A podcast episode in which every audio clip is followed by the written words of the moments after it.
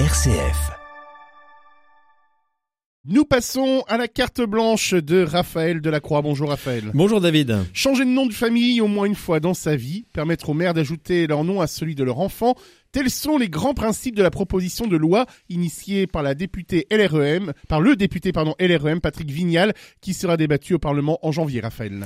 Oui, David, la loi permettra que l'enfant puisse porter à titre d'usage seulement le nom de la mère, ou bien on adjoindra le nom de la mère à celui du père, soit on modifiera l'ordre des noms de famille. Pour les majeurs, une fois dans sa vie, passé 18 ans, chaque Français pourra choisir son nom de famille pour garder celui de sa mère uniquement celui de son père, ou les deux, et dans le sens que l'on souhaitera. Voilà, ça c'est pour le contenu de la loi en résumé. Alors pourquoi avoir facilité hein, ce changement de nom de famille? Eh bien, euh, notamment pour permettre à une mère qui élève seule son enfant de ne pas avoir à prouver qu'elle est la mère alors que l'enfant porte le nom de son père. Ou pour l'enfant, de se défaire du nom de son père qui serait par exemple un criminel. Tout cela en simplifiant les démarches administratives et les délais.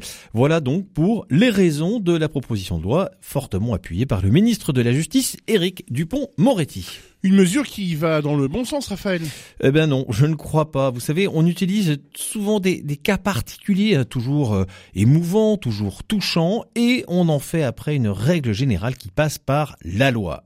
Or, que va-t-il se passer? Eh bien, un coup de pioche supplémentaire sur ce qui reste du modèle familial. Ainsi, vous allez avoir des fratries composées de personnes qui ne porteront plus le même nom de famille. Et on pourra se défaire pour un oui, pour un non, euh, du nom d'un de ses parents. Alors c'est parfois dur, hein, c'est vrai, d'assumer ses origines, d'autant qu'on n'en est pas responsable, mais on ouvre la porte au renoncement de ses origines. Et c'est assez caractéristique d'une période où la mode est à la déconstruction. Nous sommes devenus des champions du divorce, des familles éclatées, recomposées, rééclatées avec maintenant le mariage homosexuel et l'adoption et les changements de nom quand ce n'est pas le changement de sexe. Alors, je ne vous parle pas hein, des généalogistes des siècles futurs qui devront essayer de s'y retrouver, mais sans doute que ce métier n'existera plus, hein, car on ne voudra plus savoir sans doute d'où on vient.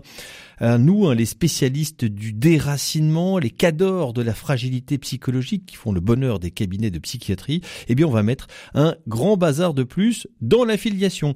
Alors, bien sûr, avec du bon sentiment, de bonnes intentions, et évidemment celle de l'égalité et de la lutte contre le méchant patriarcat.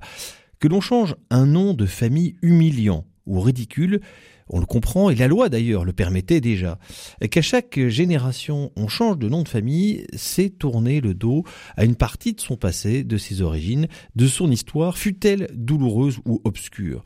Voilà encore une illustration, David, magistrale de la loi inutile qui engorge l'administration et qui va donner un bon coup de pioche supplémentaire dans ce qui reste de la famille, dite péjorativement bien sûr traditionnelle.